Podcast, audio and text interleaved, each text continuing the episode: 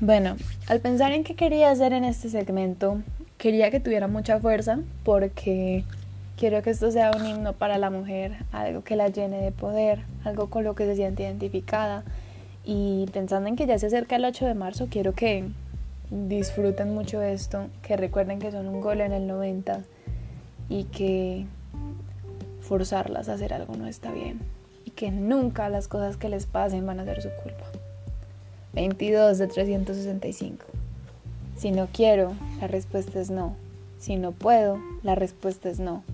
Si sientes que toca las malas, la respuesta siempre fue no. Si te das cuenta de que no te quiero cerca, acepta que la respuesta es no. Porque si fallas en comprender estos cuatro enunciados, puedes destruirle la vida a una persona. La teoría de consentimiento crece o se disminuye según el momento en el tiempo y sobre todo a la mujer eso le ha generado todo tipo de traumas y dolor.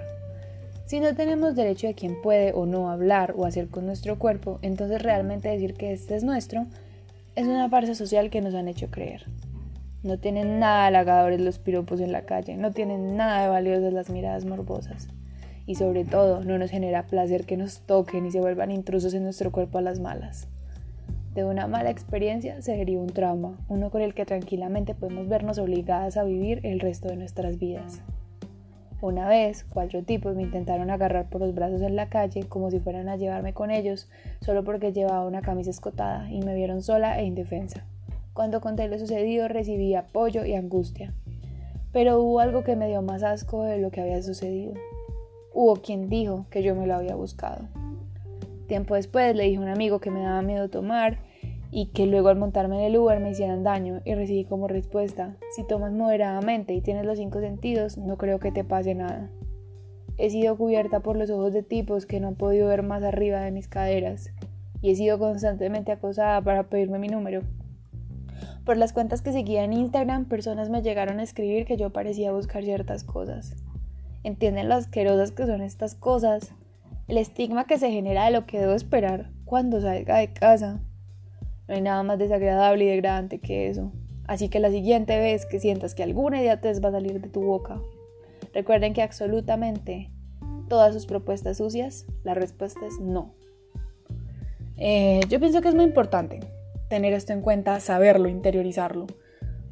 Porque aunque no todas estas experiencias son mías, se los dije en Twitter en su momento cuando lo publiqué. No estoy hablando solamente de mí, estoy hablando de un montón de cosas que he escuchado. Podría haberme pasado hojas enteras hablando de experiencias, porque absolutamente a todas mis amigas les ha pasado algo desagradable, les ha pasado algo que las ha dejado inseguras. Vivimos en un país en el que hay casos de maltrato y abuso a la mujer todos los días. Y nosotros ya nos metimos en ese papel de que tenemos que tener miedo. Porque es que estamos tan enseñados a que la única solución es el miedo, porque nadie hace nada y a nadie le interesa hacer nada entonces, ¿qué se supone que es lo que tenemos que hacer? Debemos proteger a la mujer, pero cuando la protegemos somos feminazis. Y así sigue sucesivamente el proceso. Y yo no considero que esto esté bien, para nada. La gente no logra conseguir el alcance que puede tener alguna pendejada que dice o hace. Así como les decía hace días sobre la influencia que puede llegar a tener en una persona lo que dice, como les he contado muchas veces, cómo le cambian a uno el chip, las cosas que le dicen a uno para que le cambien las inseguridades. Hablemos de qué pasa con una mujer cuando la violan. ¿Qué pasa con una mujer cuando la intentan secuestrar? ¿Qué pasa con una mujer cuando la abordan en la calle y le ofrecen cosas que no son? O ni siquiera lleguemos tan lejos a cosas tan exageradas. ¿Hasta dónde lleva la reacción y la concepción de una mujer cuando la tocan en el metro de Medellín y no puede hacer absolutamente nada? Me parece absurdo que sigamos viviendo de esta manera y que sigamos tolerando tantas idioteces que hacen los hombres y que nosotros toleramos.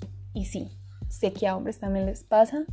En este poema no quiero hacer una eh, exclusión de ellos. Sin embargo, entiendo a quienes les pasa la mayoría del tiempo. Y quiero que por favor nos entiendan, nos respeten y por favor capten que cuando no queremos, la respuesta es no.